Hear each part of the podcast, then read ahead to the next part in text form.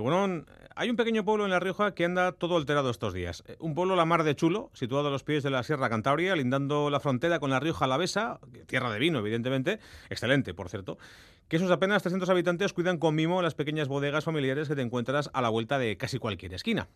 La habitual paz que envuelve este municipio se ha visto alterada porque desde hace unos días está en boca de todos y por nada bueno. Que si Ábalos por aquí, que si Ábalos por allá, que qué malo es Ábalos. Claro, a la buena gente de Ábalos, La Rioja, le ha pegado un pequeño chungo. Afortunadamente ya se han dado cuenta de que no, de que el Ábalos malo no es el pueblo, ni desde luego el vino que se produce en este pueblo, sino uno que fue ministro y que parece que le ha liado parda. Resulta que en su etapa de ministro, el tal Ábalos enchufó a su vera a un hombre de su plena confianza, uno de esos tipos navaja suiza, que lo mismo te lleva la ropa al tinte, te recoge a los niños en el colegio o te entierra un cadáver en el desierto a las 3 de la madrugada, lo que le pidas. Coldo García, así se llama este amigo, un exportero de prostíbulo, que sin ser el lápiz más afilado del estuche, llegó a ser incluso consejero de Renfe por hacerle regalos a su jefe. Y parece que este Coldo se forró el lomo con billetes haciendo negocios turbios de compraventa de mascarillas en lo más duro de la pandemia causada por el COVID.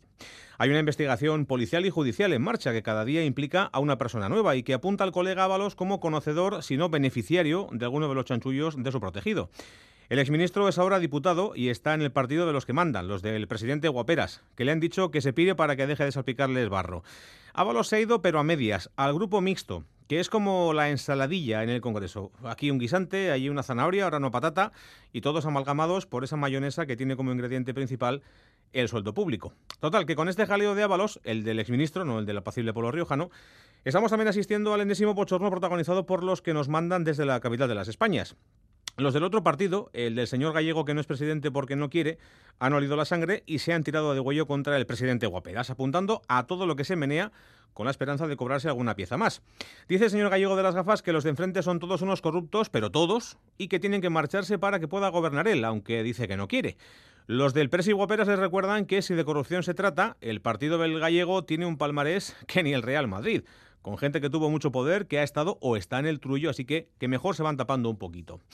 Eh, lo de este Coldo y quienes junto a él se han llenado los bolsillos haciendo negocio con las mascarillas recuerda a lo que pasó hace unos meses con el hermano de la virreina de Madrid, la que le quiere quitar la silla al señor gallego de las gafas.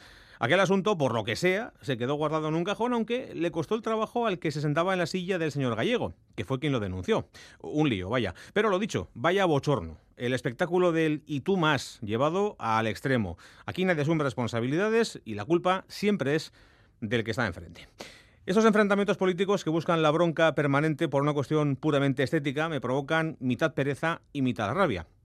Pero que alguien que ostenta un cargo público esté a un lado o al otro del tablero político, haga negocio y se lo lleve crudo en mitad de una tragedia en la que morían por miles y a diario, eso hace que la fruta me guste cada día más.